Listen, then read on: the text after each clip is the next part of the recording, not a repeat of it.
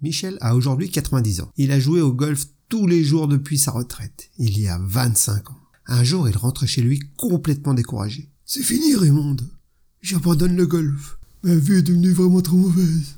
Après que j'ai frappé la balle, j'aime pas pas voir où elle va. Mais pourquoi tu n'emmènes pas mon frère avec toi au golf Et c'est une dernière fois. Ton frère a 103 ans. Il ne peut pas m'aider.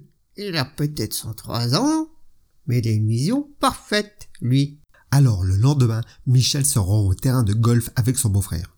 Il place sa balle sur le tee, s'élance, frappe, puis cherche la balle au loin. Il se tourne vers son beau-frère. T'as vu où c'est qu'elle est On sait qu'elle est quoi Madame de la golf, évidemment. Euh, sûr que j'ai vu. Ma vision est parfaite, je te rappelle. Excellent. Où est-elle Ben, bah, c'est-à-dire, je me rappelle plus.